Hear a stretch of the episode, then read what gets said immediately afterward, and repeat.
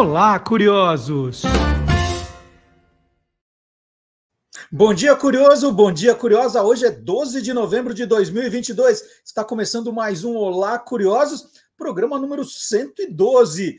Tudo o que você sempre quis saber sobre qualquer coisa. E os destaques do programa de hoje são: vamos lá, vamos conferir. Entrevista: pizza e vinho do Porto combinam? Hã?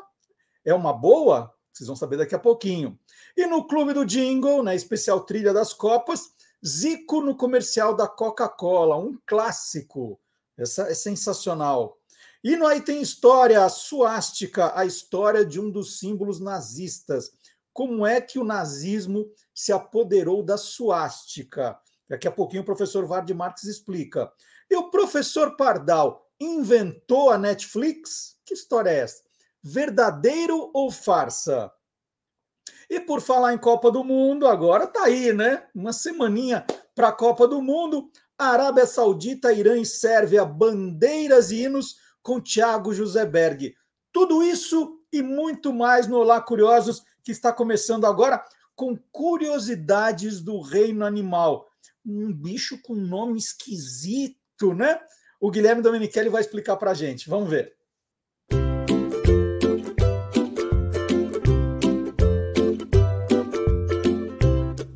Soltando os Bichos, com Guilherme Domenichelli. Você conhece um animal chamado boi almiscarado? Um nome bem diferente, né? Ele é nativo das regiões geladas do Canadá, da Groenlândia e do Alasca. Tanto o macho quanto a fêmea têm longos chifres curvados. Alcançam 2,5 metros e meio de comprimento e um metro e meio de altura no ombro. Os adultos podem pesar até 400 quilos. A coloração de sua pelagem é uma mistura de preto, cinza e marrom. E seus pelos são longos, quase alcançando o chão. O seu nome provém do cheiro característico dos machos, almíscar. Os bois almiscarados são sociais e vivem em rebanhos. Geralmente ao redor de 10 a 20 animais, mas às vezes podem ter até 400 animais. Os rebanhos no inverno são formados por adultos machos e fêmeas, e de jovens. Durante a estação de acasalamento, os machos competem pela dominância. E um touro dominante espanta os outros machos adultos para fora do grupo. Durante esse período, todos os machos são extremamente agressivos. Eles espantam até pássaros que chegam por perto. E sua forma de ataque é a cabeçada. E essas cabeçadas são muito fortes. O período de gestação é de 8 a 9 meses. Nasce somente um bezerro. Ele mama por um ano, mas pode começar a comer grama uma semana após nascer. Também possui um comportamento de defesa muito legal. Quando o rebanho é ameaçado, os machos e as fêmeas adultas formam um círculo em torno dos bezerros. Essa é uma defesa eficaz contra seus principais predadores, os lobos.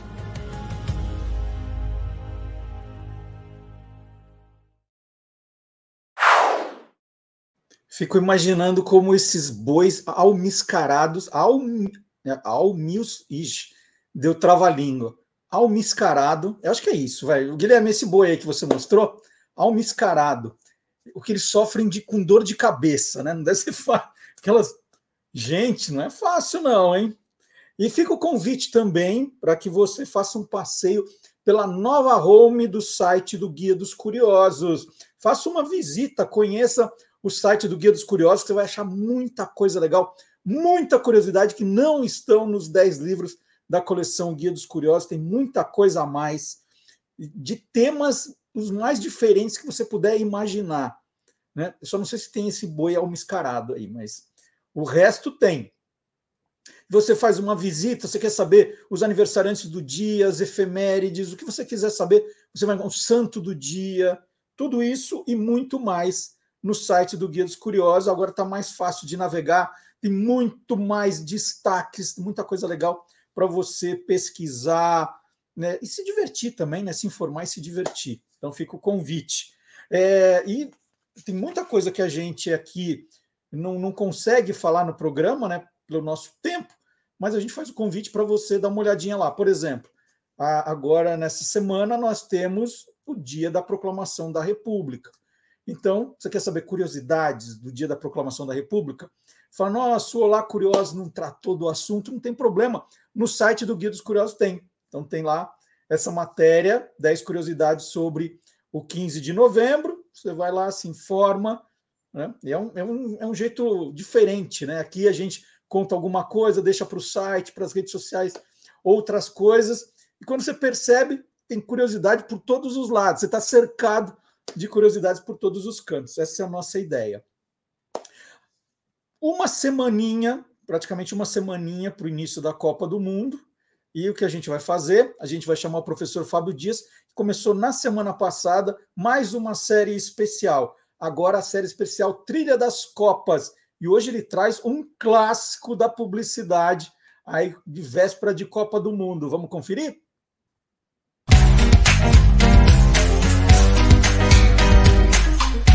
Clube do Jingle.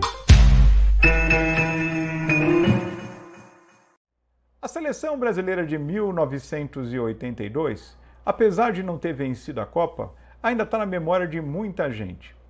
Com craques como Sócrates, Júnior e Falcão, ela encantou o Brasil e o mundo com o futebol bonito, brilhante que eles jogavam. Talvez o craque que mais se destacasse eh, naquele time era justamente Zico, que, aliás, foi contratado pela Coca-Cola para estrelar um comercial que entrou poucas semanas antes do evento no ar e também está na memória de muita gente, assim como aquela seleção. Zico já havia estrelado outros comerciais para a Coca é, em anos anteriores, mas esse é lembrado por muita gente, até mesmo pelo toque é, dramático emocional que ele trazia. Esse comercial, na realidade, é uma refilmagem de um comercial é, que a Coca fez nos Estados Unidos com um ídolo do futebol americano. E depois, é, pouco antes da Copa de 82, é, o produziu com o Zico aqui no Brasil, é, sob direção de Carlos Manga, e fez o mesmo comercial com o mesmo roteiro, os mesmos enquadramentos, posicionamentos de câmera, é, na Argentina, com Maradona. Então, o principal craque que estava despontando naquele país. O comercial mostra é, o Zico é, saindo de campo é, com alguma lesão né, na perna e, ao entrar no túnel que dá é, acesso aos vestiários, é seguido por um garoto que oferece uma Coca-Cola a ele. É, Zico, a princípio, recusa o refrigerante, mas pela insistência do garoto acaba aceitando. E aí, o final, vocês vão conferir é, no comercial. Apesar de o jingle que embala esse comercial não ser específico é, para a Copa do Mundo ou ter alguma ligação específica com o futebol, uma vez que ele trazia o slogan que a Coca-Cola trabalhava é, mundialmente, e aqui no Brasil era Abra um Sorriso, ele tem um toque é, é bastante dinâmico e ajuda a valorizar esse momento emocional que se dá no desfecho do comercial. Vamos assistir o comercial é, pré-Copa do Mundo de 82 com Zico para a Coca-Cola.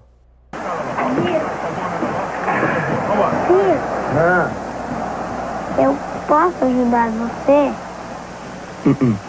Olha, para mim, você é o maior. É. Não quer minha Coca-Cola? Pode tomar. Não. Beber.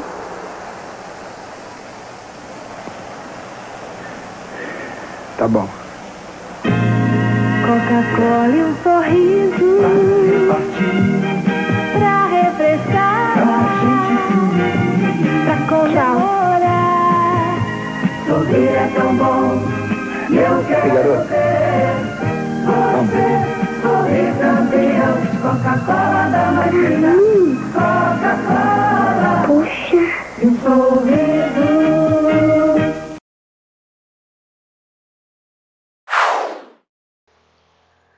programa de hoje não vai terminar em pizza, vai começar em pizza. eu vou conversar com um dos mais renomados pizzaiolos do Brasil, o chefe Jackson de Schoff, que morou dois anos na Itália e foi lá que ele tomou a decisão que a gastronomia, né, a culinária, a cozinha seria seu propósito de vida. O Jackson se formou na Escola Italiana Pizzaioli. Meu, meu italiano não é tão bom quanto o dele. Uma das mais conceituadas da Itália. Já foi sócio de pizzarias como a Vituccio, né, que fez 40 anos agora em São Paulo e hoje viaja por todo o Brasil dando cursos e consultorias para quem quer entrar no ramo da pizza. Na semana que vem, no dia 16 de novembro, o Jackson será o representante brasileiro no World Stars Pizza e Port Wine, né? que é uma celebração, uma harmonização da pizza e o vinho do Porto. Esse evento vai acontecer na cidade do Porto, em Portugal. E é sobre tudo isso que nós vamos conversar com o Jackson agora. Jackson, para começar, pizza e vinho do Porto harmonizam bem? Bom dia. Bom dia! E aqui vou dar já a resposta duas vezes. Combinam muito, combinam muito. Pizza e vinho combina perfeitamente. Pizza e vinho do Porto é uma coisa, pizza e vinho douro uma outra coisa, e são sabores incríveis. Qual então, é a então, diferença do aqui... vinho do Porto e o vinho Douro, Jackson? Então vamos lá, o vinho do Porto é um vinho licoroso, é um vinho que se usa muito para o final da, de, uma, de uma refeição, muitas vezes, é, e ele, e ele, mas ele também pode ser usado por ser, porque vinho do Porto, aliás, a gente acha que tem um tipo ou dois. Vinho do Porto é, uma, é um mundo. Né? Quando a gente fala nós temos hoje vinho, vinho do Porto lá, de 20, 30 anos, que são incríveis de sabor. E nós temos os vinhos mais novos também. Então, é uma, é uma infinidade de, de, de nuances de sabor e eles são mais adocicados, mais licorosos. O vinho Douro já, ele vem primeiro de uma história incrível. É a mais antiga área demarcada, área geográfica, de onde você pode cultivar a uva até um determinado ponto, e aí é, é a, somente as uvas cultivadas nessa área são consideradas uvas Douro, que recebem a água do Rio Douro. E aí, então, geram essa, é, esse, esse tipo de, de vinho muito particular, mais forte, que combina muito bem com carnes, que combina muito bem com peixe, é uma coisa incrível. E é um grande desafio. Você comentou sobre World Stars Pizza e Port Wine, porque nós, nós são 14 países que participarão desse, desse encontro, e eu prefiro chamar isso de um encontro, que são culturas do mundo inteiro, e nós temos um grande desafio. Eu não sei se você ia perguntar alguma coisa sobre isso, ou se eu já posso falar desse grande desafio que é esse Vamos encontro. Lá. Vamos, Vamos lá, então. São 14, 14 pizzaiolos do mundo preparando 14. pizzas para harmonizar com esses dois tipos de vinho. Que não é o então, vinho tradicional que a gente já consome com a pizza, né? É, é um, é um exatamente, não é. Não é, exatamente. E tem um outro atrativo. É, a arte do pizzaiolo, realmente a arte, né, a profissão pizzaiolo, hoje é um patrimônio da Unesco. Né? uma associação napolitana, a APN, Associazione Pizzaioli Napolitani, lutou muito por isso. E o, o, vinho do Porto e o vinho Douro também são considerados patrimônios da Unesco. Então é um encontro, esse é o grande negócio desse, desse campeonato ou desse encontro. Levar essas duas culturas para lá com um outro atrativo. Cada pizzaiolo tem que levar ingredientes do seu país. Então, as pizzas são realmente inusitadas, são novas, são, são de sabores e perfumes completamente diferentes. Então, nós vamos lá para fazer é, pizzas com ingrediente de cada país. Eu vou levar alguns ingredientes muito legais E nós temos que criar pizzas que harmonizem com o vinho do Porto, com o vinho Douro, utilizando uma técnica que é a técnica de o, o, a forma de assar napolitana, a forma de preparar a massa napolitana. É, e aí então trabalhamos com farinha, água, é, sal é, e muito pouco fermento. Trabalhamos com temperatura, trabalhamos com temperatura ambiente e trabalhamos com forno a 430 graus. É uma já, mistura de, de, informações muito legais. Bom, eu já estou cheio de curiosidades para te perguntar. que ingredientes tá são esses que você vai levar, que você diz que são inusitados, né? que é para surpreender ali os jurados? Isso. O que, que, você vai levar então, na mala? Então, o que eu tenho hoje, que a gente está fazendo vários testes, né? A minha viagem acontece no dia 11 e esse encontro, esse campeonato acontecerá no dia 16 de novembro, no Palácio da Bolsa, que é uma, um prédio histórico em Porto. Então, o que, que eu estou levando, assim, o que eu tenho pesquisado nas minhas viagens, o que é muito legal, né? É, a gente vai olhando tudo e aí eu descobri uma carne é, do sul do Brasil, né? Muito, muito particular, que veio de origem alemã, sim, mas que hoje ela tem uma característica totalmente brasileira, que é a linguiça blumenau. Né? Ela, ela é macia, ela tem uma mordida muito gostosa, mas ela tem uma quantidade, um percentual de gordura muito interessante, que combina para mim muito, muito bem com um queijo da canastra, queijo premiadíssimo daqui de Minas Gerais. Aliás, estou em Minas hoje, né, fazendo também mais uma viagem. É, então, o queijo da canastra o queijo Tulha, que nós temos, que é um queijo incrível. Nós temos um outro queijo muito, muito, muito particular, que é o queijo Pardinho, né? que nós temos, é, inclusive na Serra das Antas, nós temos um gorgonzola cremoso desenvolvido aqui. Agora, imagina tudo isso com goiaba, uma fruta toda brasileira. Se a gente fizer ainda uma, uma geleia dela, é, com uma goiaba cascão, com pedaços de goiaba, e a pimenta biquinho que é uma pimenta mais adocicada, brasileira também, e a gente pode trabalhar isso, né? É, sabe uma outra coisa é, que eu já utilizei? É, existe um, uma pessoa lá em São Paulo, no interior de São Paulo, ela faz uma compota de jabuticaba, uma outra fruta nossa, que sendo compota eu levo a casca e a polpa junto. Sabe o que ela parece? Uma azeitona e a gente desenvolve então uma compota não tão doce para combinar de novo. Lembra do nosso queijo da canastra um pouco mais salgado?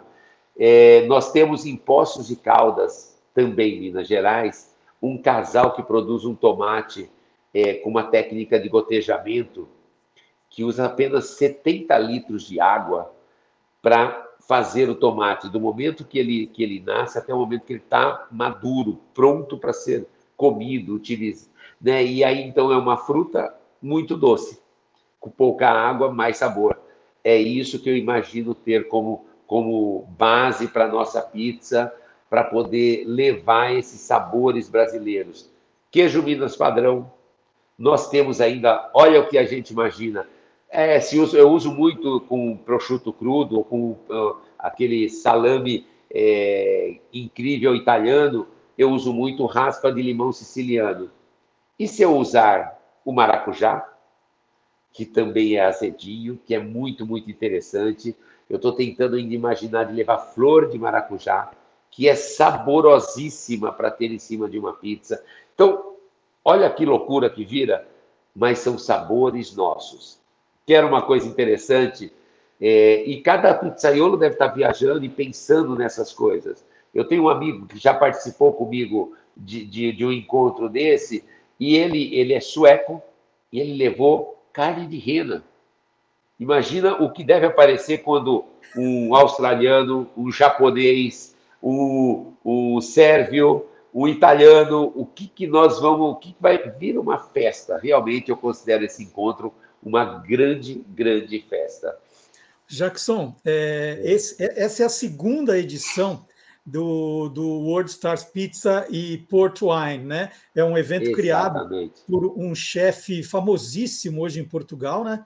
é italiano Exato. e tem uma, uma, pizzaria perto da cidade do Porto, o Antônio Exato. Mezeiro, que está organizando tudo isso. E você foi em 2018, na primeira edição, Exato. e representa o Brasil de novo esse ano.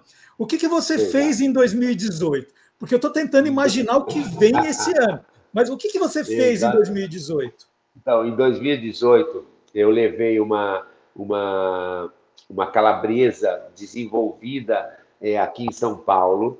É, nós achamos que calabresa tem no mundo inteiro, e do jeito que a gente come, não tem. Né? Então, levei uma calabresa muito, muito especial, com, com alecrim, com, com é, erva doce, né? a gente levou para lá. Eu combinei ela com o mel, finalizei, já que ela era mais apimentada, com o mel de flor de café. Levei esses tomates, é, utilizei já lá o queijo tulha, que seria o nosso parmesão, né? É, utilizei numa outra numa coisa, uma base feita com uma pasta de castanha do Pará, né? Para a gente levar essa, esse, essa cor diferente, esse sabor que combinava muito bem com o queijo tulha. É, levei pimenta biquinho em espécie. E lá atrás eu levei a goiaba como fruta. E nesse tempo todo pensando, eu acabei criando até pizzas com a goiabada cascão, né? E eu imaginei que a goiabada vai me dar mais sabor, vai me dar mais contraste de sabores. E eu, eu considero ela, porque a hora que você tomar, a goiaba combina muito com o vinho douro, que é mais forte, e aí você tem um adocicado, quebra ele com, a, com, a, com o vinho douro, e nós temos a pimenta. A pimenta abre as papilas gustativas da boca, aumentando esse, essa, esse sabor do vinho e valorizando o que a gente está levando de carne e, e queijos, né? Então, lá atrás eu usei castanha, eu usei o tomatinho, eu usei uma calabresa daí com erva doce, é, e usei mel de flor de café, eu utilizei pimenta rosa, e a pimenta rosa eu ainda estou imaginando ela, ela é muito perigosa se a gente colocar muito, mas se a gente colocar pequenas quantidades na mordida que a gente estoura a pimenta, também pode nos levar a grandes surpresas grandes e boas surpresas. Então... Jackson, é, é, esse ano são 14 participantes, como você falou. Isso. Em 2018 foram 10, né? O evento está crescendo. Exato. E você uhum. falou que tem o, o, grande evento é no dia 16 de novembro, quando vocês Exato. apresentarão essas ideias, né? Tudo, tudo isso que vocês isso. testaram.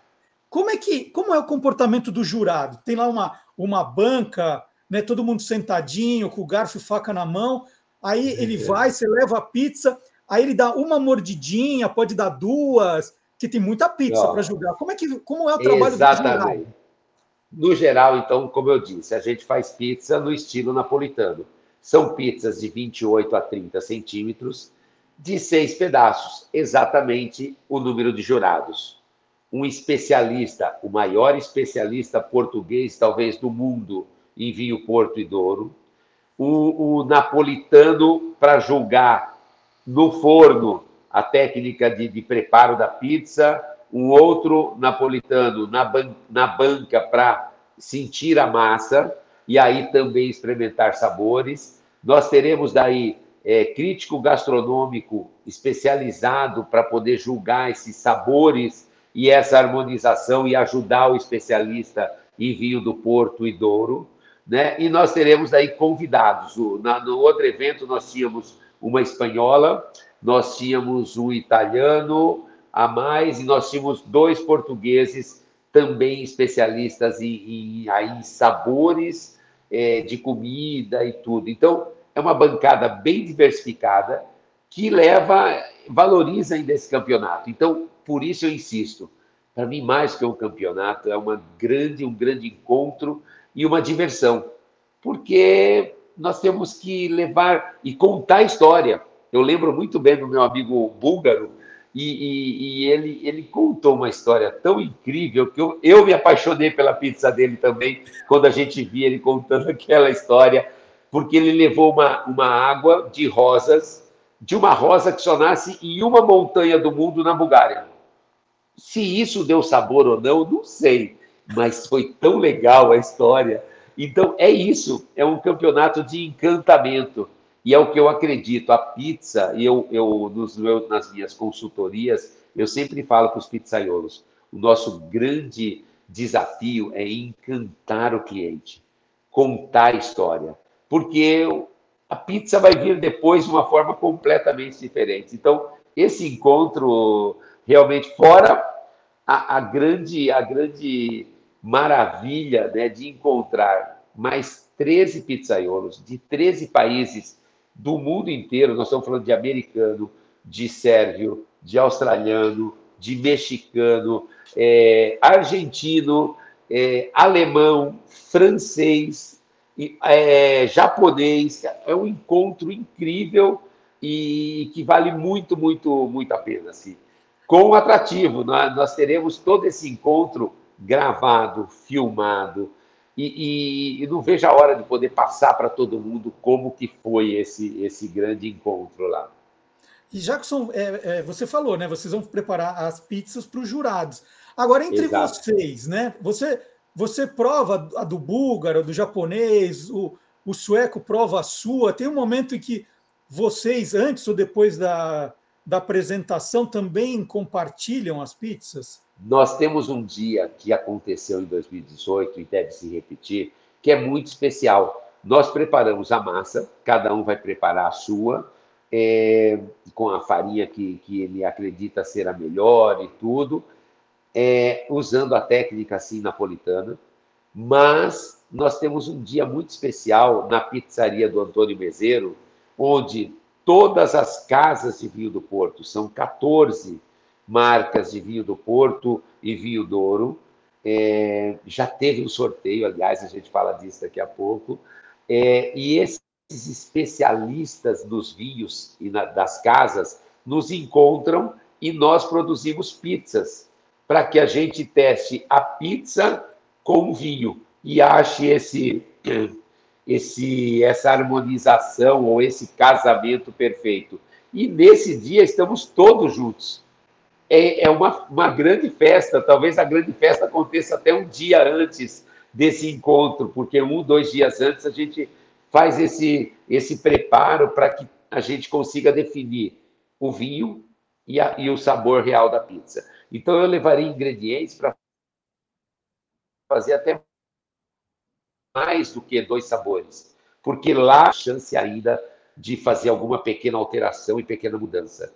Né? E esse encontro vai de incrível. O outro exemplo maravilhoso, o, o meu amigo Tony Geminiani, que é dos Estados Unidos, ele no, no encontro em 2018, ele levou, além de pepperoni, ele desenvolveu pepperoni para várias vários sabores de vinho douro, desculpe, vinho do Porto, e, e ele levou folha de ouro. Então virou uma história incrível quando você via aquele ele colocando as folhas de ouro sobre a pizza e tudo. É isso. A gente está falando disso de, de, por isso que o Antônio Mezeiro ele se até se emociona quando ele fala ele fala que talvez esse seja um grande encontro, onde ninguém está indo lá para ser melhor do que o outro, nós estamos indo lá para encantar aqueles jurados, encantar as pessoas com algum sabor é, inusitado, né? e levando uma técnica que é incrível, que é a técnica do pizzaiolo. É, Jackson, é, você está dizendo que são 14 casas de vinho do Porto que vão estar representadas Sim. e 14 pizzaiolos. Então, cada Sim. um fica com uma, é isso? Você vai representar, quer dizer, você tem que harmonizar com determinada marca, é isso? É, já aconteceu um sorteio. Esse ano, então, nós já sabemos. Nós temos, aliás, um, um Instagram muito legal que vale a pena olhar, que é o, o World Stars Pizza Port Wine. É, Vamos colocar e... aqui na, na, na, legenda, então, para todo mundo Ótimo. acompanhar. Perfeito. E aí, é, foi, aconteceu já um sorteio. Eu, no sorteio, foi sorteado a casa Ramos Pinto, é isso? É, a, a Ramos Pinto e o Jackson. Aí vai ter, por exemplo, a Grants com o outro pizzaiolo, a, a, putz, tem várias, a Sandman, tem, são, são esses 14, são todos os grandes produtores de vinho do Porto e de vinho do Ouro, que é uma outra coisa incrível, eles estão lá todos como participantes. Ninguém está querendo concorrer só com o outro. Todos estão querendo também mostrar para o mundo essa, essa possibilidade nova que, que a gente vai apresentar. Né? Fazer pizza. É, e a pizza hoje é um patrimônio mesmo da humanidade. Assim. Não é só a Itália. A Itália, obviamente, é o berço, é tudo. Mas hoje se come pizza e pizza boa no mundo todo. Isso é muito, muito, muito interessante, entendeu? É, e, embora seja um festival, um encontro, tem premiação, Sim. Jackson? Tem primeiro, segundo, terceiro? Primeiro, e aí, segundo perguntar terceiro. como foi seu desempenho em 2018. Olha, foi uma, uma, foi uma experiência realmente incrível, né? Como eu já falei. É, e a mais incrível foi o seguinte: como que é o aprendizado? É, em 2018 eu tinha feito então essa pizza com queijo, queijo Minas, com tomatinho muito, muito especial, com pimenta rosa, é, com mel, mel de mel de flor de café, né? É, levei um azeite brasileiro e vou levar esse ano de novo, um azeite que já ganhou como o melhor azeite do mundo, produzido no interior de São Paulo, na divisa com Minas, na Serra da Mantiqueira. É, e fiz tudo certo. Esqueci de uma coisa: o meu vinho Douro era um vinho muito, muito, muito forte. Ele tinha um sabor e eu precisava então oxigená-lo, né? É, e isso me daria então, eu teria que abrir esse isso tudo a gente aprende depois e esse é o aprendizado. É, tê-lo, tê-lo já aberto com uns 45 minutos. Eu abri com 15. A minha pontuação estava muito legal, né? Porém, o especialista do vinho ele teve então que falar: olha, tá tudo muito bem, mas eu precisava de mais tempo para que isso harmonizasse de uma forma perfeita. Então, o encontro foi incrível. Eu não passei para a segunda fase, que é onde passam apenas três de cada de cada de cada categoria, né? É, nessas três foi o búlgaro, meu amigo, ganhou com o vinho douro.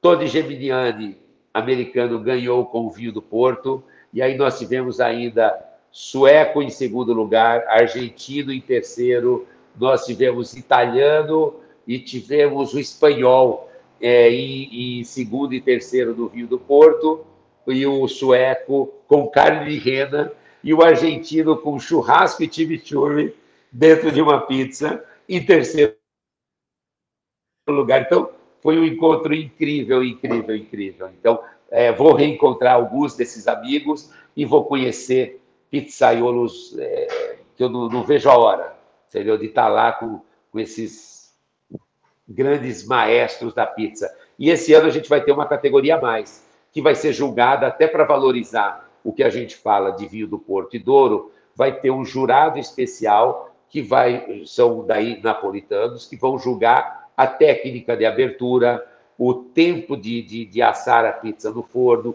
a temperatura a gente vai usar, são, é um forno napolitano que vai estar lá mesmo.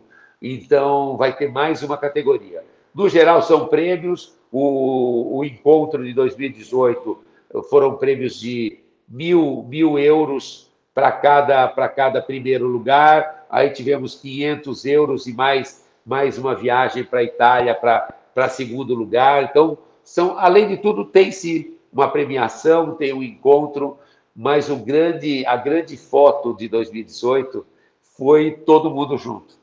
E é isso que eu realmente é, espero levar lá e espero ainda mostrar para todo mundo assim essa arte incrível é, desses irmãos de profissão que estarão lá junto comigo.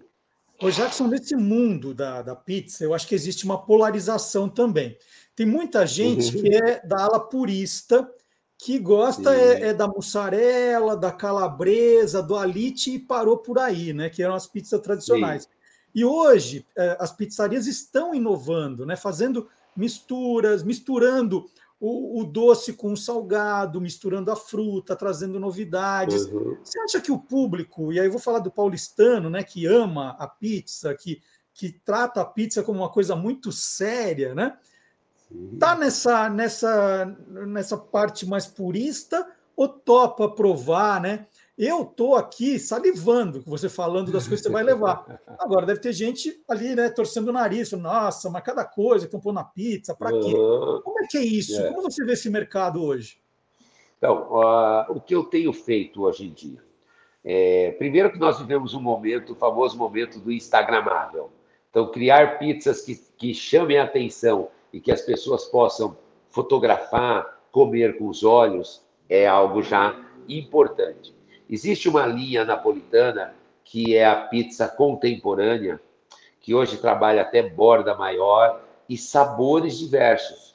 É, eu tenho um amigo napolitano, que é o, Gaetano Genovese, ele criou algo tão inovador e ele conquistou um público jovem em Nápoles, sabe fazendo o quê? Fazendo borda recheada. Coisa que para o napolitano não existia. E ele então passou a utilizar ricota, é, pistache, uma, um- uma espécie de, de patê de ricota e presunto cozido, e ele usa para re, rechear né, essas bordas, combinando com o que está dentro da pizza. né? Então, é possível? É. Já existe essa, esse movimento lá em Nápoles. É, hoje em dia, quando a gente participa e, e vê campeonatos, muitas vezes pessoas de países que a gente nem imaginaria, é, japoneses ganhando campeonato, entendeu? Brasileiro, nós temos um brasileiro hoje terceiro melhor do mundo, que foi agora do campeonato mais tradicional que tem, que é o campeonato napolitano, Margherita e Marinara, e calzone e pizza frita, né? O calzone.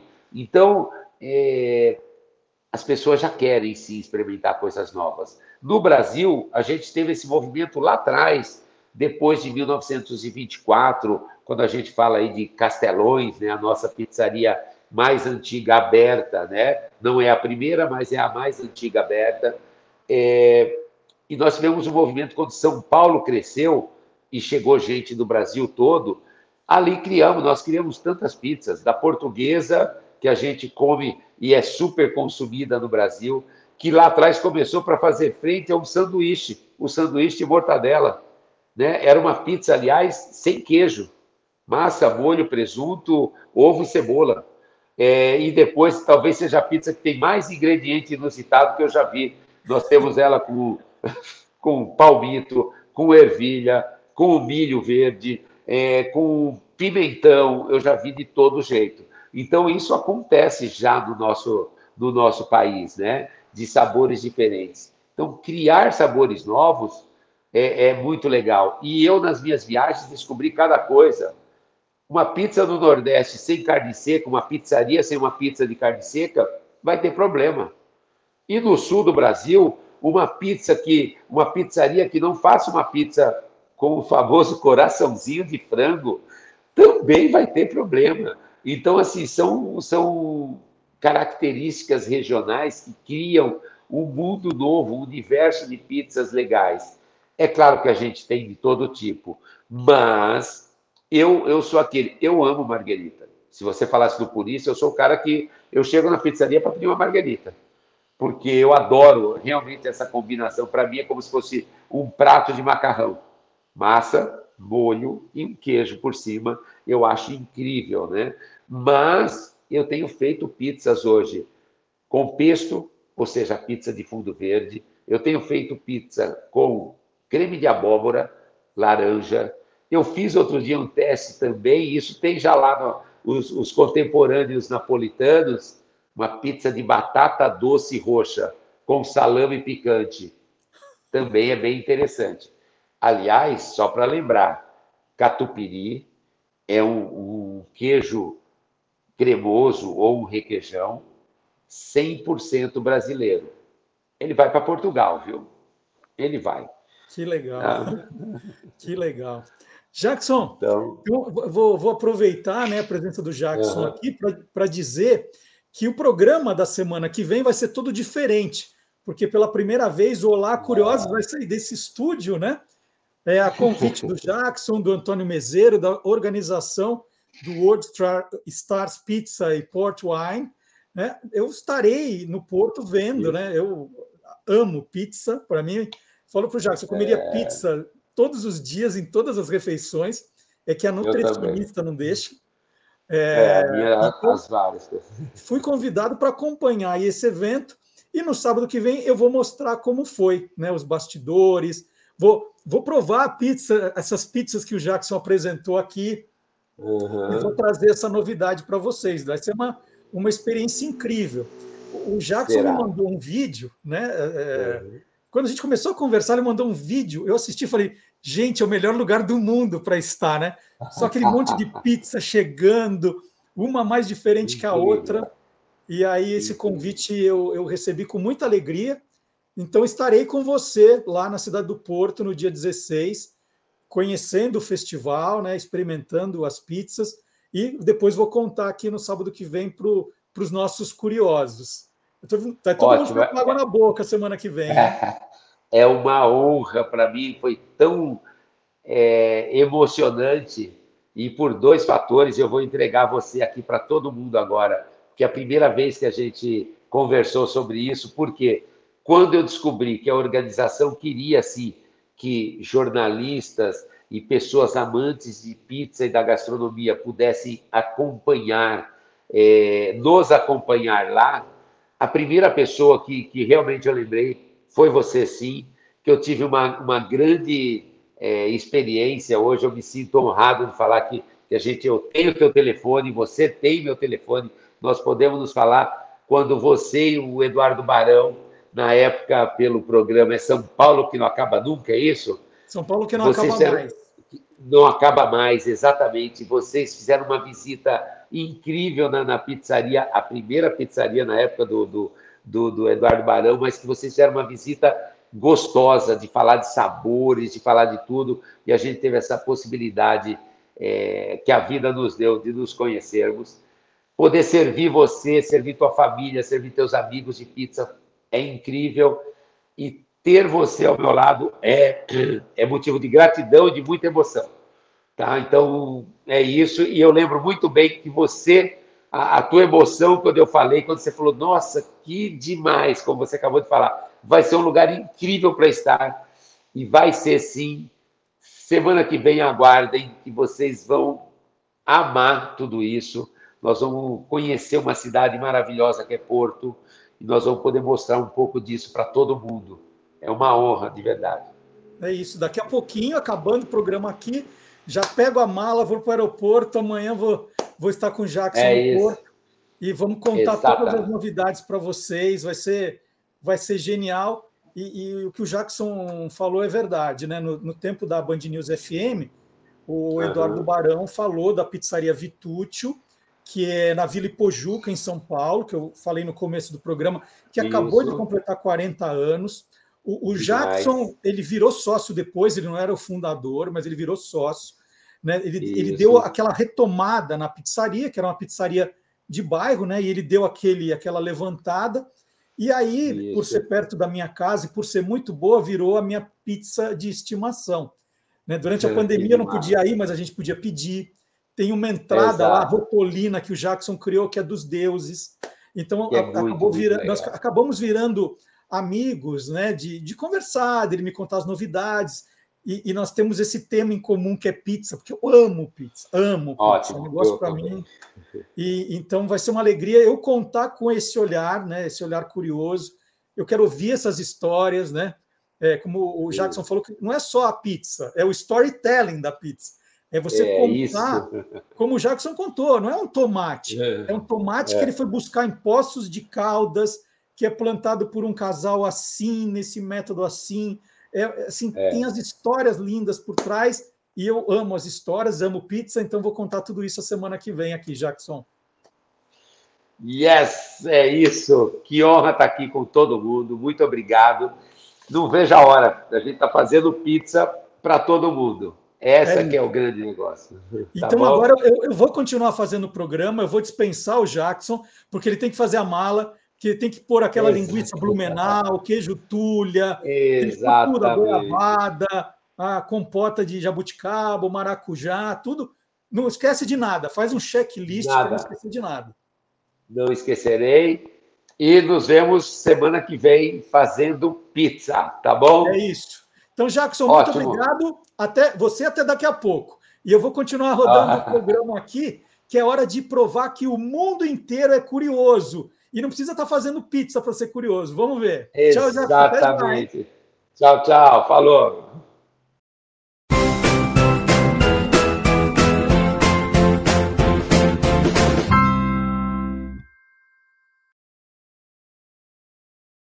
A empresa ferroviária suíça Rhaetian Railway quebrou o recorde do trem de passageiros mais longo do mundo. Isso fez parte das comemorações do aniversário de 175 anos das ferrovias no país. O trem de 1.910 metros de comprimento tinha 100 vagões com um total de 4.550 assentos. O recorde anterior foi estabelecido na Bélgica em 1991, o trem de passageiros belga ali media 1.732 metros, com 70 vagões. Ele viajou, no caso do belga, tá? O belga viajou 62 quilômetros e meio entre Ghent e Ostend, como parte de uma campanha para arrecadar fundos para uma instituição belga de pesquisa do câncer. Já a jornada única do recorde mundial do trem suíço durou apenas uma hora. O trem de 100 vagões percorreu 2,5 km por um vale pelos Alpes, e esse, esse percurso é considerado uma das rotas de trem mais espetaculares do mundo. O trem, né, com 1.910 metros, quase 2 quilômetros de extensão, contou com sete maquinistas e 21 técnicos que trabalharam para garantir que tudo corresse bem. Isso trem de passageiros, tá? O recorde para o trem mais longo de qualquer tipo foi estabelecido em 2001 por um trem de carga australiano. Era de propriedade da mineradora BHP e tinha uma extensão de 7,24 quilômetros. Olha o tamanho do trem. A tonelagem total do trem desse de carga, no dia em que o recorde foi estabelecido, era de 90.475 toneladas. Olha o tamanho do, do negócio. Então tá aí uma curiosidade, todo mundo curioso. E eu queria aproveitar esse momento para agradecer a cidade de Porto Alegre, que me recebeu maravilhosamente bem essa semana na Feira do Livro, já tradicional, né, nas comemorações de 250 anos de Porto Alegre. Foi a primeira vez que eu fui até a Feira do Livro. É uma feira que acontece numa praça no centro histórico, uma praça linda, cercada de centros culturais, um lugar bacana, muita gente, né? ali sobre como nascem as ideias dos livros, depois uma tarde de autógrafos. E aí conheci muita gente, porque o, o Você é Curioso, é, da Rádio Bandeirantes, era retransmitido para Porto Alegre. Então, o público de Porto Alegre já era bastante grande e as pessoas continuavam acompanhando o programa. Então, queria nesse momento dizer que eu conheci, por exemplo, o Edu César, o Edu que todo sábado mandava mensagem ali acompanhando o programa, continua nos vendo aqui no Lá Curiosos. Então foi sensacional essa essa passagem por Porto Alegre. E queria também mandar um beijo, que eu descobri que quem não quem não perde o Olá Curioso de jeito nenhum e também veio da rádio para acompanhar pela internet é a dona Olga Fernandes, mãe da Rosana Rios. Então está sempre ligada com a gente. Então, dona Olga, um beijão. Rosana levou um livro para a senhora aí para ler. Parabéns a você. Espero que goste. Então, que bacana, né? A gente vai conhecendo essas pessoas incríveis. Conheci a Silvia, é, que é mãe do Martim, de sete anos, que também adora ler o, o Guia dos Curiosos. Quantas histórias que a gente ouve. Então, foi maravilhoso. Agradecer, então, o pessoal da feira, né? O Max, presidente, a Sônia, que é organizadora, foi maravilhoso. E a cidade, né? Quanta a, a, a, cena cultural de Porto Alegre é incrível. Eu conheci a Casa de Cultura Mário Quintana. Que lugar lindo, que lugar lindo. E quanta história, né? Dentro do, do, do, da Casa de Cultura, do Centro Cultural ali do Mário Quintana, tem uma, uma. Foi reproduzido o quarto 217, onde ele morava dentro do hotel, do Hotel Majestic. Né? O Centro Cultural ocupa onde antes era o, o, o, hotel, tem lá um acervo em homenagem a Elis Regina, um lugar lindo, lindo, lindo. Então, muito obrigado, Porto Alegre. E para quem gosta de curiosidade também, eu fiquei muito pouco lá, mas falei, vou comer uma pizza à noite. E aí fui procurando, tal, e me recomendaram a Nono Ludovico. E eu, na verdade, fui, que era para comer uma pizza, uma, uma pizza pequenininha ali, né, para não comer muito à noite. Quando eu chego na Nono Ludovico, um lugar lindo, me falaram que era rodízio. Ixi, eu falei, vai ser, o estrago vai ser grande. Rodízio, eu não, eu, eu não sei me comportar, né? Como muito. Agora, inacreditável, e eu já tive essas experiências antes, como o povo gaúcho é criativo para fazer pizza diferente. Gente, eu estava lá, sabe, querendo uma mussarela, uma calabresa, uma portuguesa, e estava resolvido, né? Aí começa a chegar, já começou com cinco queijos, falei, não, não são quatro, já são cinco, cinco queijos. E aí tinha pizzas que eu nunca imaginei que eu ia ver. Strogonoff tinha, mas eu já tinha visto. Mas tinha pizza de carne de javali com molho de conhaque, gente, é verdade. Pato com laranja, pizza de pera, nozes e gorgonzola, pizza de lula com molho champanhe, é, mas olha, tinha, tinha pizza. Eu falava assim, meu Deus, que criatividade. As pizzas doces, então, tinha uma pizza de, de cappuccino. Falei, meu Deus, né? É, pizza de copa com gorgonzola. Imagina a loucura que foi. Fora com camarão. Era assim. Teve uma hora que apareceu uma marguerita. Eu falei, opa! eu nem acreditei, né? Falei, nossa, que aconteceu, né, Fran? Essa eu quero. Então foi uma, uma delícia, né? Muito bom também comer bem em Porto Alegre. Ó, foi tudo, foi tudo muito bacana. Muito obrigado, Porto Alegre. Espero voltar outras vezes para outras feiras aí, né? Que, que Porto Alegre tem muita feira do livro. É, Porto Alegre não, Rio Grande do Sul, né? Porto Alegre tem essa espetacular, mas conhecer outras. Então, agradeço demais a recepção. Vamos, vamos agora chamar o Gilmar Lopes. O Gilmar Lopes, ele está de olho naquelas. Agora ele vai dar um descanso de eleição, tá, gente? Embora lá no, no, no e-farsas, o site que ele criou, o e-farsas.com, a coisa ainda a coisa ainda está quente. Mas aqui falou, vou dar uma aliviada no Olá Curiosos e vai contar uma história muito bacana sobre o professor Pardal.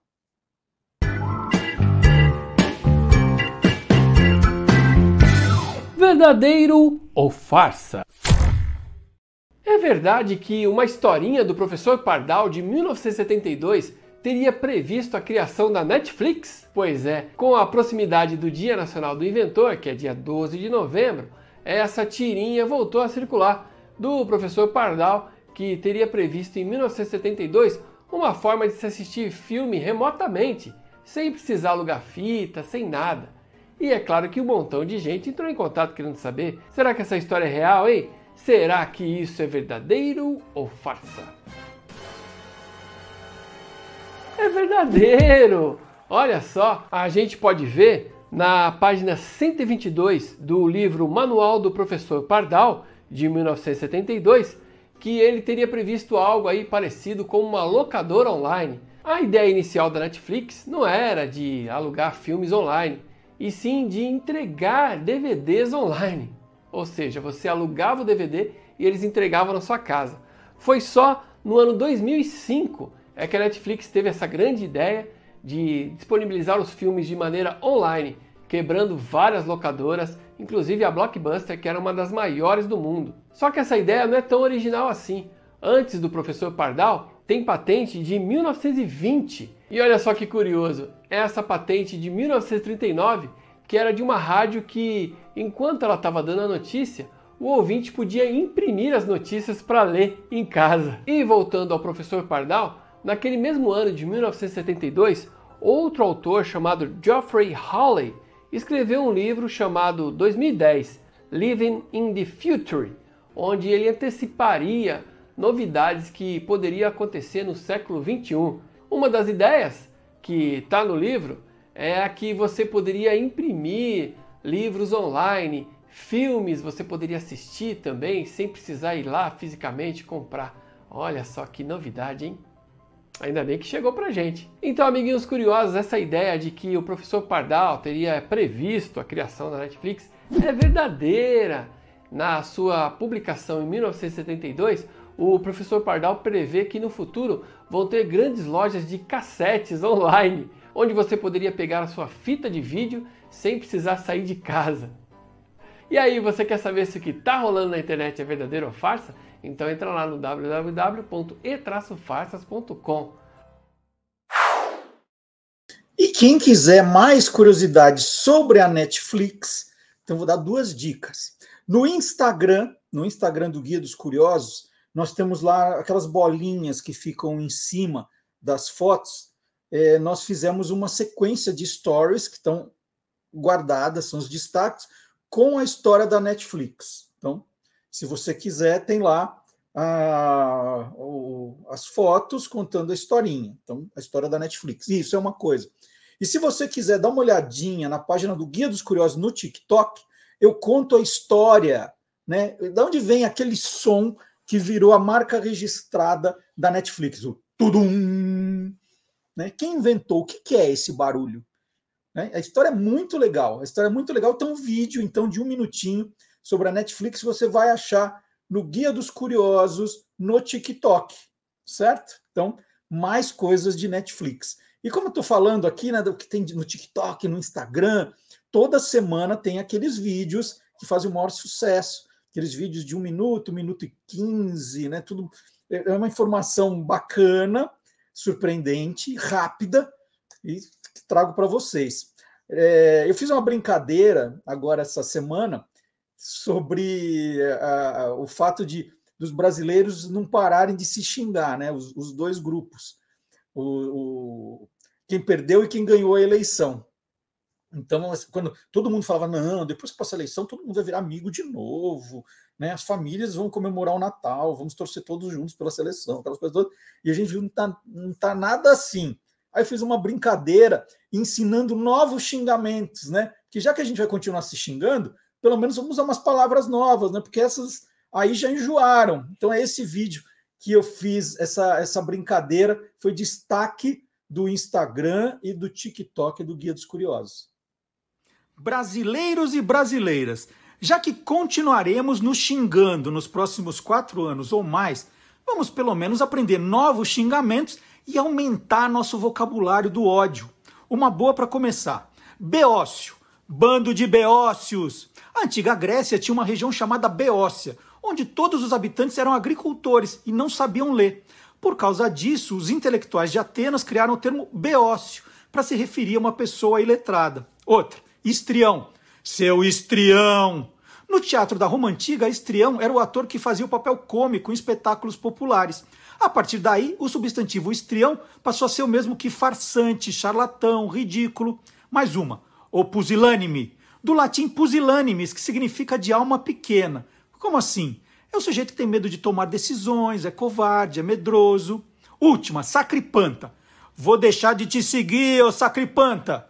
Sacripanta era o nome de um personagem muito malvado que apareceu em dois livros de autores italianos: Orlando Enamorado, de Matteo Maria Boiardo, e Orlando Furioso, de Ludovico Ariosto. Isso nos séculos XV e XVI. O personagem era tão mau caráter que seu nome virou xingamento. Então tá aí. Acompanhe as redes sociais do Guia dos Curiosos também para assistir a outros vídeos assim. Combinado? E eu queria fazer mais um convite para todo mundo.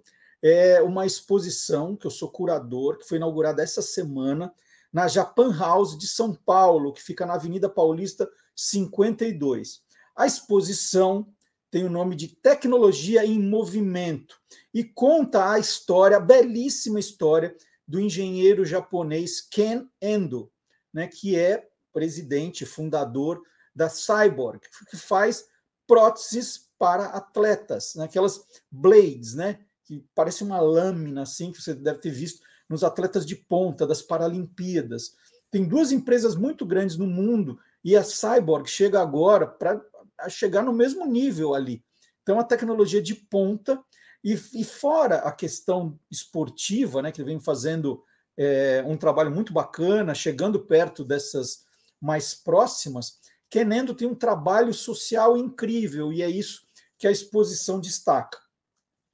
Então, por exemplo, ele, ele tem um, um, que ele chama de Blade Library, né, que seria uma biblioteca de blades. Então, ele, ele deixa as blades para serem alugadas, testadas, principalmente por crianças, né? Uma criança que, por exemplo, quer fazer, sair para brincar, para correr com uma blade, né? Porque a, a prótese não consegue. Então ela pode alugar por um preço módico.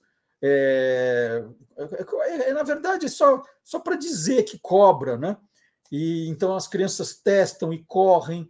Ele diz que, poxa, é, ele quer devolver essa oportunidade para crianças amputadas, né, que tiveram algum problema, é, para que possam correr ele, é, o, que ele, o que ele mais deseja. Então, eu mostro esse trabalho. Ele tem um trabalho social também de treinar protesistas no país Laos, né, que é no Sudeste Asiático, vizinho ao Japão. Então, isso é outro trabalho espetacular. E ele leva blades adaptadas para quem não tem nenhum tipo de, é, de problema, que não tem amputação, que não teve nenhum problema. E ele leva nas escolas para falar sobre essa questão das crianças entenderem o outro.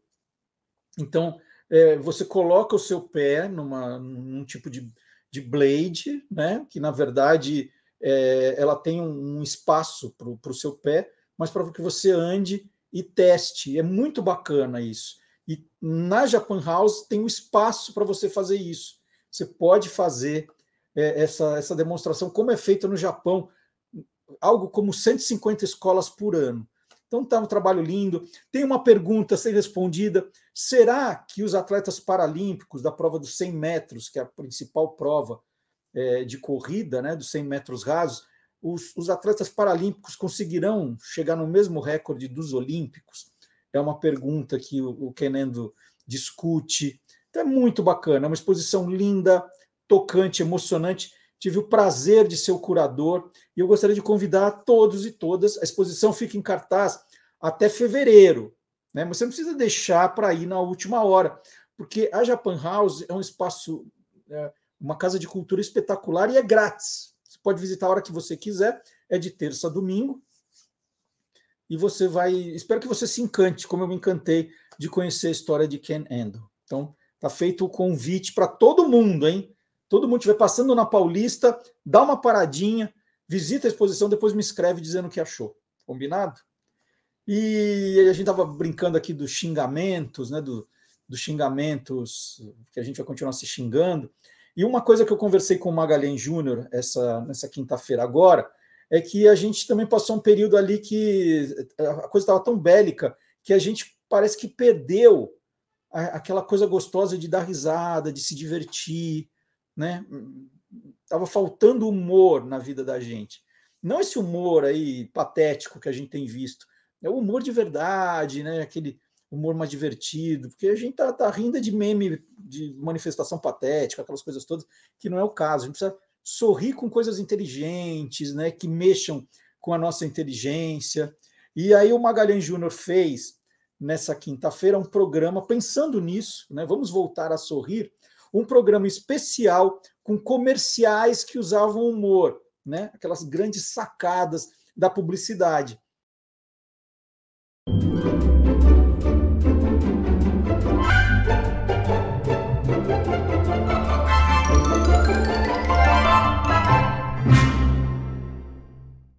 Já que a gente está falando dessa brincadeira de, de palavras, né, que foi o brincadeira do guarda ali, um, um comercial que, que brincasse com esse jogo de palavras para fazer humor. Tem, tem alguma coisa bacana? Tem sim, e ele é recente, né? É, ainda pertence àquela longa campanha das sandálias havaianas, mas é, foi muito legal, e é muito legal você rever, que é um comercial que tem o, como protagonista o ator Matheus Solano. Mas, na verdade, o Matheus Solano nem é protagonista. Né? Protagonista, eu já vou falar quem, quem acaba sendo. Porque eles, o Matheus Solano está com alguns amigos na fila para entrar numa balada e todos eles estão de sandália havaiana. E aí o, o segurança, está chegando a vez deles, ele fala assim, Olha, vamos deixar uma coisa bem clara, hein? Quem está de Havaiana não entra. E aí o Matheus Solano fala, mas qual é o problema? A gente sempre viu de Havaiana. Aí o amigo fala, é, mas isso mesmo, gente. Qual é o problema? Ele fala, não, não, não, vocês tudo bem. quem, quem não pode entrar de Havaiana é aquele cara ali. Esse é um cara do meio da fila, vestido. Ah, esse, esse deve ser bom, hein? O Maga já o Maga tá querendo me influenciar. Ele tá querendo me influenciar. Peraí, deixa aí, então não precisa falar. Vamos rodar. Roda aí, roda. Ih, rapaziada. Olha só, eu vou logo avisando. Quem tá de Havaiana não vai poder entrar. Como assim, meu amigo? A gente sempre veio aqui de Havaianas. É, qual que é o problema? Não, não, nenhum problema. Vocês podem entrar. Tô falando é com o rapaz ali, ó. Eu? Sim. Eu? Sim, amigo. Cada uma que me aparece.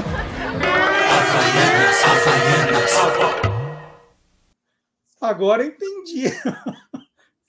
Agora entendi porque você gostou tanto desse comercial. É engraçado.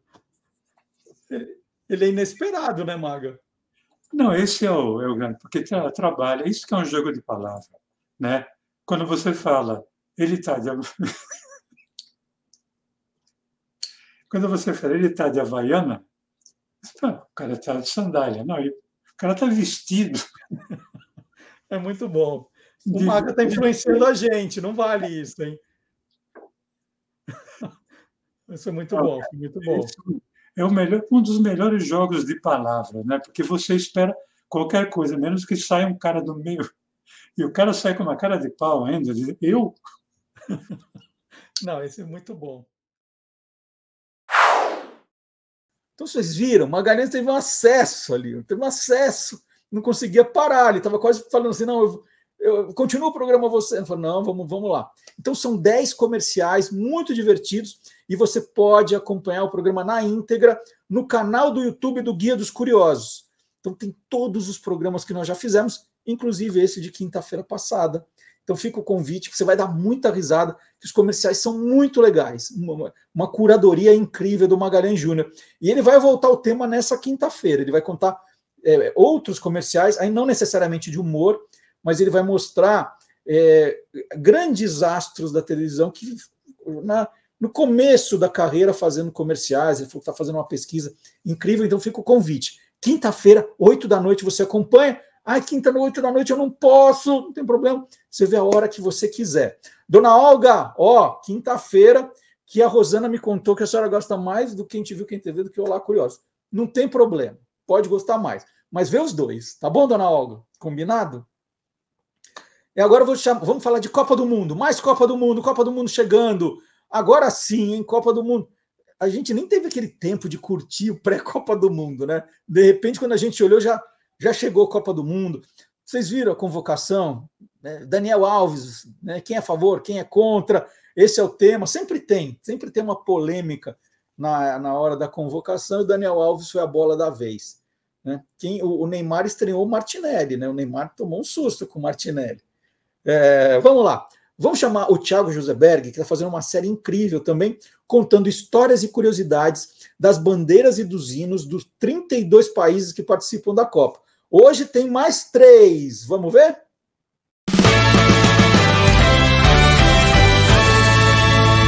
Simbolopédia das Copas. Olá, curiosos! Vocês conhecem o país que estará na Copa do Catar, cuja bandeira é verde e contém uma inscrição sagrada? Talvez tenham pensado na bandeira do Brasil com a frase Ordem e Progresso, mas estamos falando da Arábia Saudita. Acredita-se que a cor verde da bandeira da Arábia Saudita também é aquela que era preferida pelo profeta Maomé.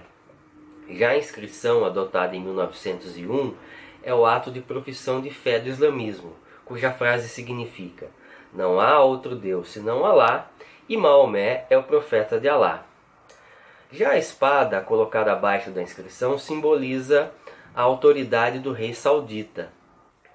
Em 2007, as autoridades sauditas ficaram enfurecidas quando tropas norte-americanas despretensiosamente distribuíram para crianças no Afeganistão uma bola no qual estavam estampadas as bandeiras dos países que participaram da Copa da Alemanha em 2006.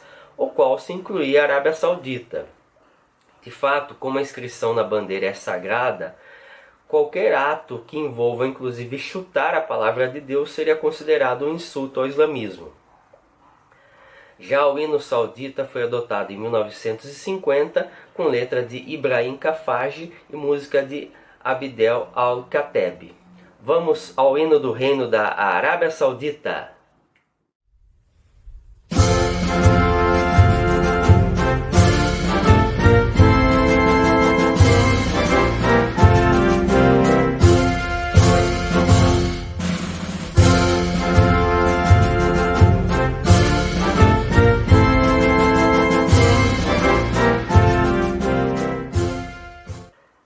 Falar em Deus, outro país que estará na Copa do Catar é o Irã. A bandeira iraniana é tricolor, com as cores verde, representando o islamismo, branco, aludindo à paz, e vermelho, significando a coragem. No centro da bandeira há a estilização de uma figura que lembra uma tulipa, pois há uma antiga crença no Irã de que as tulipas crescem nos túmulos dos mártires. Há também nas orlas vermelha e verde da bandeira uma frase que é repetida 22 vezes, significando Allahu Akbar, ou Deus é grande, escrita na caligrafia cúfica, que representa a data 22 de Bamã, ou 11 de fevereiro de 1979, quando ocorreu a Revolução Islâmica do Irã. Quando o Irã era uma monarquia governada pela dinastia do Shah Reza Pahlavi, o hino era chamado de saudação real. Quando ocorreu a Revolução Islâmica no Irã, foi adotada uma canção popular chamada Ei Irã ou Ó Irã, que durou até a década de 1990, quando um concurso público sagrou Hassan Riahi como compositor oficial do hino com uma letra escrita coletivamente para se tornar símbolo definitivo da República Islâmica do Irã. Vamos ao hino iraniano.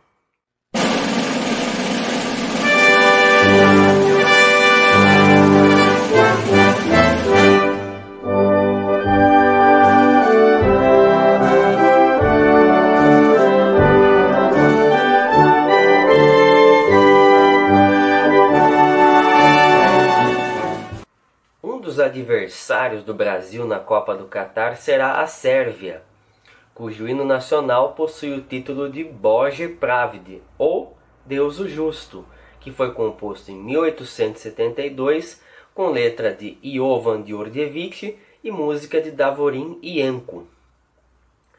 Logo após a Primeira Guerra Mundial, quando foi fundada a ex-Yugoslávia, o hino foi substituído pela canção E Eslavos, que durou até 2006, quando o hino da Sérvia foi novamente restaurado. Vamos ao hino sérvio.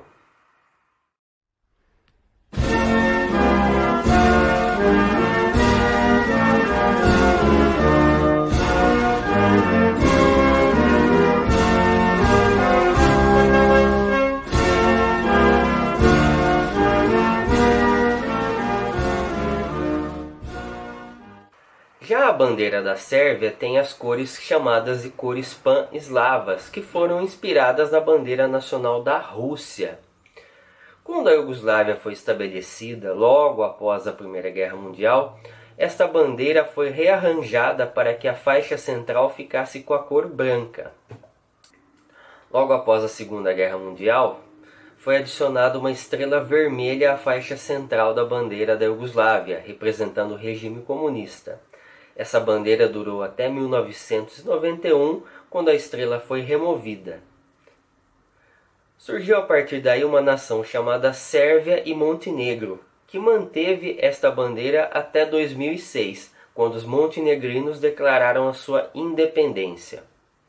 Logo após esse fato, a Sérvia restaurou a bandeira que hoje é o atual símbolo do país, que também contém um brasão de armas no qual aparecem uma águia bicéfala e uma cruz, símbolos que são associados ao antigo Império Bizantino. Eu sou Tiago Berg e este foi mais um Simbolopédia das Copas. Bom, o Thiago falou das bandeiras e dos hinos e eu falo das camisas dos das seleções que fizeram a história das Copas. São 100 camisas que contam as histórias de todas as Copas. E eu gosto de mostrar que tenho o maior orgulho desse livro, que é lindo. Olha só, tem as camisas. Então, aqui, por exemplo, está do Paulo Rossi de 82. Por que, que ela tem história? Por que, que essa camisa conta história? Né? Olha só, Argentina, Dinamarca. Então, tem um texto, a campanha da camisa, e depois vocês vão achar no final aqui todas os, as camisas, uniformes usados na Copa de 2014 e tem atualização com todos os uniformes usados em todos os jogos da Copa de 2018. Tá tudo aqui. É, e tem quatro cards também com camisas icônicas da Copa de 2018. Então, quem gosta de futebol, eu acho, eu sou suspeito, mas eu acho que vai curtir esse livro. Porque além das camisas, tem umas brincadeiras com depois camisas de goleiros, tem árbitros, né? Os árbitros também contam a história, então tem uma linha do tempo com todos os uniformes como eram dos árbitros. Olha que lindo. Essa página tem um espetáculo com a linha do tempo. Você não vai achar em outro lugar essa brincadeira, não. É, tem mais coisa, né? Tem muita coisa bacana que você vai achar. Tenho certeza você vai adorar. Sem camisas que contam as, as histórias de todas as Copas é da Panda Books. E ó, vou dar uma dica, hein? A Panda Books está participando nesse final de semana, só agora, neste final de semana, da Feira do Livro da USP. A Feira do Livro da USP tem a versão agora presencial, que acontece no campus da universidade. Quem quiser ir, é uma feira maravilhosa. E tem também a feira online, com os descontos. Dá uma olhadinha se não vale a pena comprar com desconto esse ou os livros da coleção Guia dos Curiosos que você não tem, para você completar a sua coleção. Aproveita que os preços estão bem legais neste final de semana, hein? Então, é, aproveite, certo? Deixa eu ver, vamos continuar aqui. Fica o convite também para você dar uma, uma visitada nas redes sociais do Guia dos Curiosos. Já falei aqui, mas vou repetir mais uma vez. Nós estamos no Facebook, no Twitter, no Instagram e no TikTok. Então você pode aí todos os dias pegar curiosidades novas, tá aí o convite. Né? Já fiz o convite para você entrar no site do Guia dos Curiosos, hein? www.guiadoscuriosos.com.br. Você é curioso mesmo, você quer muita informação, você quer muita coisa. Então, vá em to... tenha os livros em casa, que é bacana. É, veja os vídeos, leia as curiosidades do site, veja as postagens das redes sociais. Né? Curioso é assim. E quem é curioso também é o professor Vard Marx, que anda muito preocupado, né, como todos os brasileiros de, de bem, com essa onda agora neonazista que está né, tomando conta do, não vou dizer tomando conta do país, mas tomando a conta de algumas é, mentes toscas, né? E isso está fazendo um barulho absurdo. E a gente tem visto que influencia jovens que não conhecem direito a história, que ficam tatuando, ficam é, é, é, exibindo símbolos do nazismo, né? É uma coisa muito triste. Como a gente a gente estava andando para trás, né? A gente espera que a gente comece a andar para frente agora, porque andar para trás já deu, né? E o professor Vard Marx resolveu contar a história de um dos símbolos do nazismo, né? O mais conhecido de todos, que é a suástica. E ele conta a, a história agora para a gente. Vamos ver?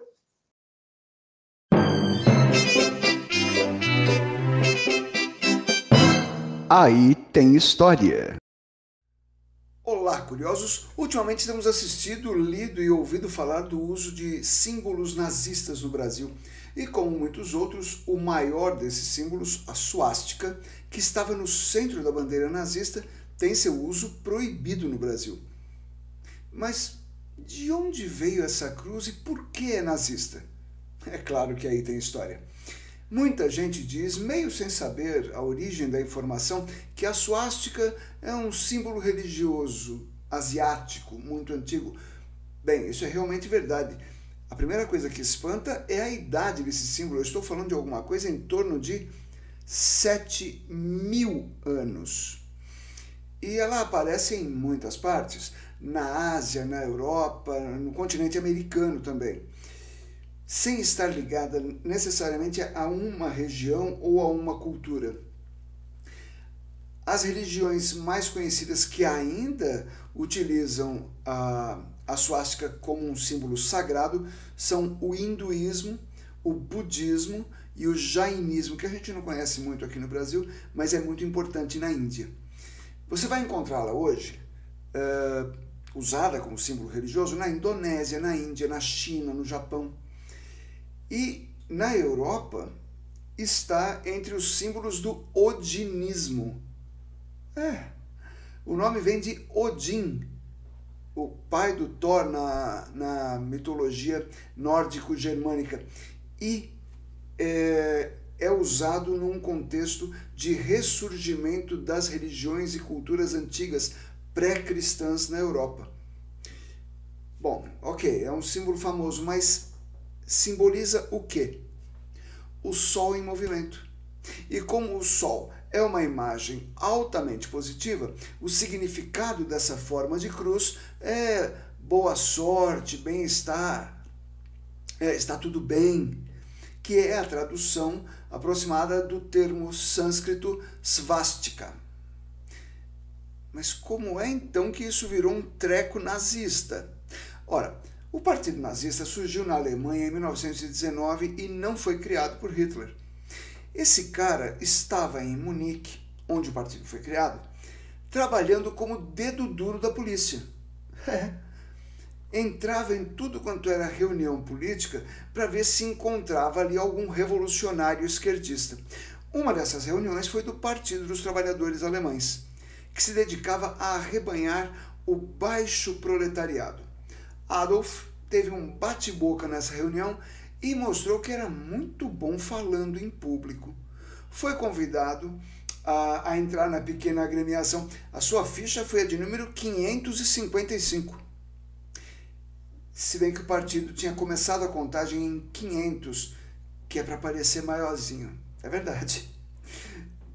em pouco tempo, ele se tornou o responsável pela propaganda do partido e, a partir de 1920, começou a reestruturar tudo. O nome foi ampliado, ganhando a identidade mais conhecida que tem até hoje. Passou a ser Nationalsozialistische Deutsche Arbeiterpartei, ou Partido Nacional Socialista dos Trabalhadores Alemães, logo apelidado de nazista. O nacional era para agradar os conservadores e o socialista para atrair a esquerda. A bandeira, desenhada pelo próprio Adolf, tinha as cores da bandeira imperial alemã, o preto, branco e vermelho. E bem no centro, a cruz gamada. Gamada? É, formada por quatro letras gama do alfabeto grego. Então, aí você junta a cruz gamada, um símbolo antiquíssimo, vindo da Ásia, com o povo ariano, do qual os alemães eram os últimos representantes, a raça superior. Eis como eles se apropriaram de algo que na origem era puro e bom. As ideias que gravitam em torno desse partido, como supremacia branca, antissemitismo, racismo em geral, é, ditadura, homofobia, desrespeito às leis e à democracia, são ideias criminosas, não tem outro termo. Não é, ah, mas é só uma opinião. Não é uma opinião quando está se propondo a eliminar, por exemplo, todo um povo, que foi o que eles tentaram fazer com os judeus na Segunda Guerra Mundial. É, o mesmo eles fizeram com os deficientes físicos. Os, as primeiras vítimas do nazismo que foram executadas foram deficientes físicos. É, fizeram isso com homossexuais, com ciganos e com adversários políticos, obviamente. E essas ideias criminosas devem ser combatidas por toda pessoa minimamente inteligente, porque tolerância para com os intolerantes mata a tolerância. É isso. E mais um pouquinho de Copa do Mundo, agora é hora de mostrar alguma coisinha da minha memorabilia de Copas.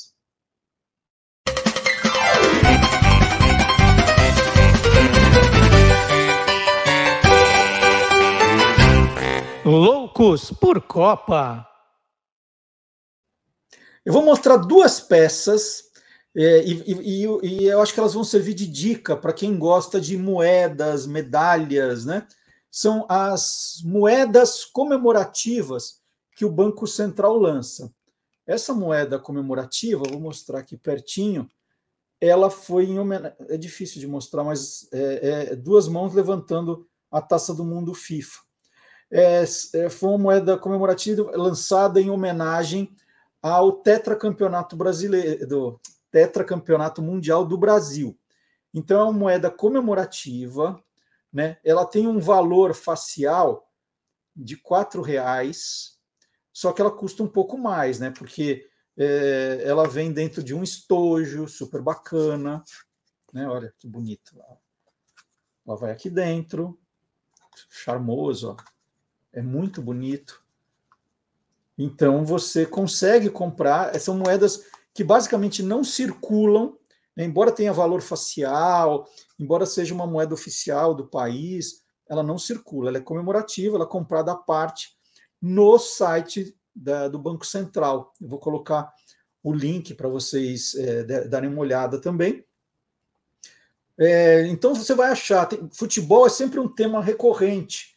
Então teve o centenário da FIFA, teve é, moeda comemorativa, da Copa do Mundo do Brasil, está né? Tá tudo esgotado, porque são tiragens limitadas, elas se esgotam depressa, tem um valor bom para colecionador, então fica de olho sempre, né? E, procurando. Não é só sobre futebol que se faz as moedas comemorativas. Já teve moeda comemorativa do Ayrton Senna, do aniversário de Belo Horizonte, de folclore, né? Tem uns temas legais, são moedas lindas.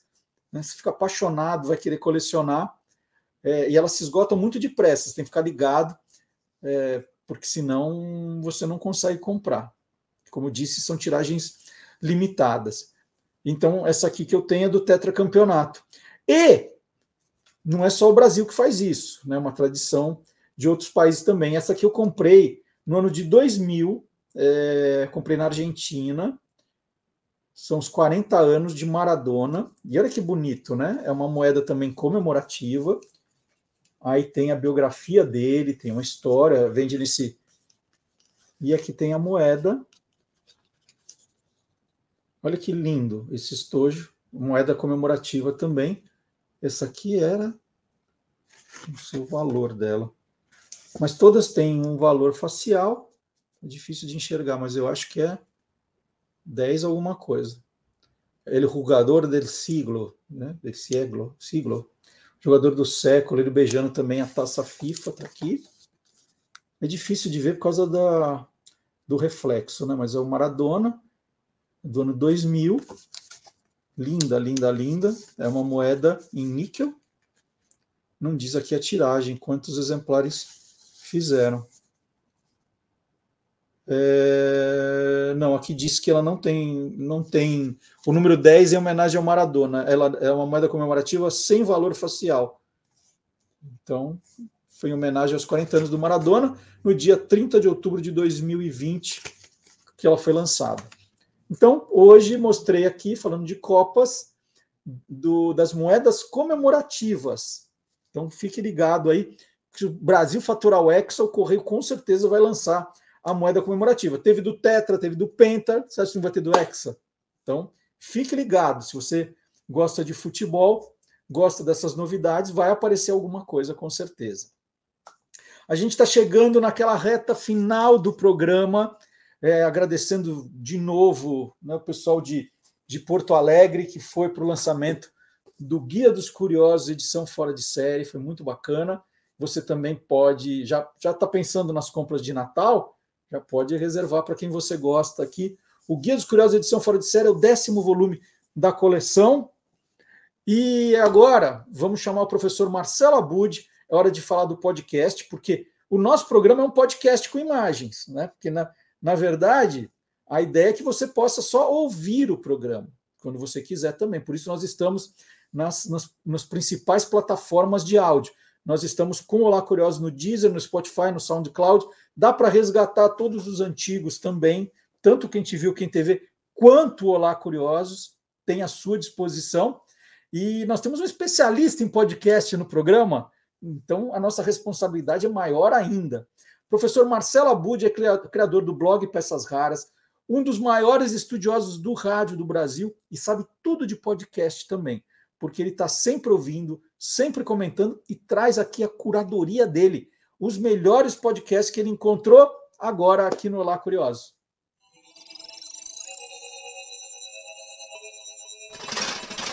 Hoje pode. Com Marcelo Abud. Olá, estou chegando com mais duas novidades que estão dando o que falar no universo dos podcasts eu começo indicando o novo podcast original Globoplay. Outro título que, pouco tempo depois de estrear, agora no começo de novembro, alcançou a liderança na Podosfera. É o podcast Pico dos Marins o caso do escoteiro Marco Aurélio. A direção tem a assinatura de Ivan Mizanzuki, que se destacou, ainda como produtor independente, na criação de podcasts narrativos baseados em fatos reais, com o caso Evandro em 2018. Com apoio de Mizanzuki, quem nos transporta no tempo e no espaço até o Pico dos Marins é Marcelo Mesquita. O diretor de cinema, há cerca de cinco anos, por acaso, teve contato com a história e começou a produzir um filme sobre ela.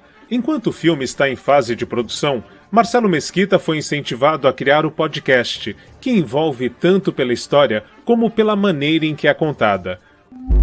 29 de julho de 2021, base do Pico dos Marins, Piquete, Estado de São Paulo. A escavação está em busca de um corpo, ou o que restou dele. Essa história, na verdade, começa lá em 1985 e é um pesadelo até hoje para os envolvidos. Marco Aurélio nunca mais foi visto.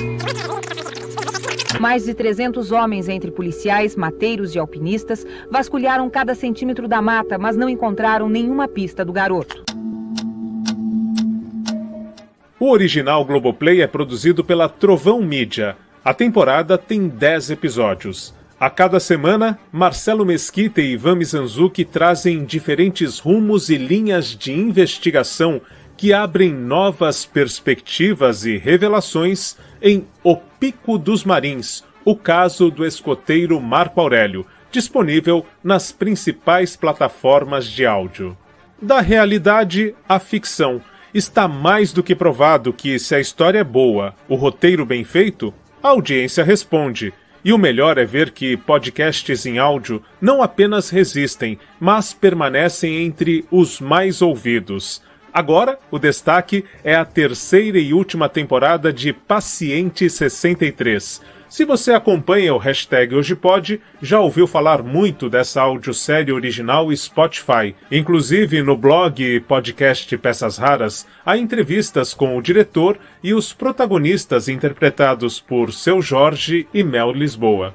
Enquanto você escuta no Spotify os 10 episódios que entraram no ar esta semana, aqui o diretor da adaptação de Caso 63 para o Brasil, Gustavo Kurlat, traz algumas curiosidades que envolveram a produção desta última temporada. Olá, eu sou Gustavo Kurlat, tradutor, adaptador e diretor da versão brasileira de Paciente 63. Nessa última temporada, na terceira temporada que, que foi lançada essa semana, a gente pode finalmente ter gravações com, com várias pessoas do elenco juntas, né? Durante a pandemia a gente gravou todo mundo separado. Como dado interessante, muitas vezes eles contracenavam com a versão em espanhol, ou às vezes comigo mesmo fazendo outra personagem, é, e depois a gente juntava tudo na edição. Mas é, nessa terceira a gente já pode fazer muitas gravações conjuntas. É, outro dado interessante é que é, a adaptação, que parece muito, muito tranquila e muito simples, às vezes traz umas armadilhas, Por exemplo, a gente adaptou coisas que eram no original que se referiam à cidade de México, por exemplo, e, e, Santiago de Chile para São Paulo e Porto Alegre. E aí aconteceu uma coisa interessante que num dos episódios eu percebo que tem uma diferença horária, que não entendia de onde vinha. É, e aí a gente descobriu que o, o Julio Rojas, o, o autor que pensa em tudo, justamente tinha contemplado a diferença horária entre México, cidade de México, e Santiago do Chile, que não acontecia entre São Paulo e Porto Alegre. Então a gente tem que fazer o ajuste dos, dos horários da série para essa realidade. Enfim, o resto das aventuras vocês vão poder conferir é, assistindo na Spotify a terceira e última temporada de Paciente 63. Paciente 63 do Spotify e Pico dos Marins da Globoplay são os destaques da semana na Podosfera, este incrível e fascinante universo dos podcasts. estamos indo embora. Dona Olga gostou do programa de hoje? A dona Olga Fernandes diz que não perde um, então esse é dedicado à senhora. É, é, fiquei tão feliz em saber, né? A dona Olga acompanhava no rádio e nunca nos deixou. Está acompanhando o Olá Curioso desde o primeiro, e hoje já são 112. E como eu avisei, sábado que vem é um programa diferente, né? Vou sair aqui do, do meu escritório estúdio e vou fazer o programa direto da cidade do Porto, em Portugal, né, acompanhando esse concurso curiosíssimo de pizzas é, harmonizando com o vinho do Porto, o vinho Douro. Então, né, programa especial para você a semana que vem, pelo menos diferente vai ser, né, trazendo essas curiosidades. E então vamos ver, né, como se der certo a gente faz outros. Vamos viajar pelo Brasil com o Olá Curioso. Se não der, a gente volta para cá e pronto. Então fica o convite. Sábado que vem um programa especial. Quinta-feira tem o Magalhães Júnior. E a gente se vê, né? Estou ansioso. Tem que preparar a mala. Viaja amanhã. Tchau, gente. Até semana que vem. Tchau, dona Olga. Tchau, Edu César.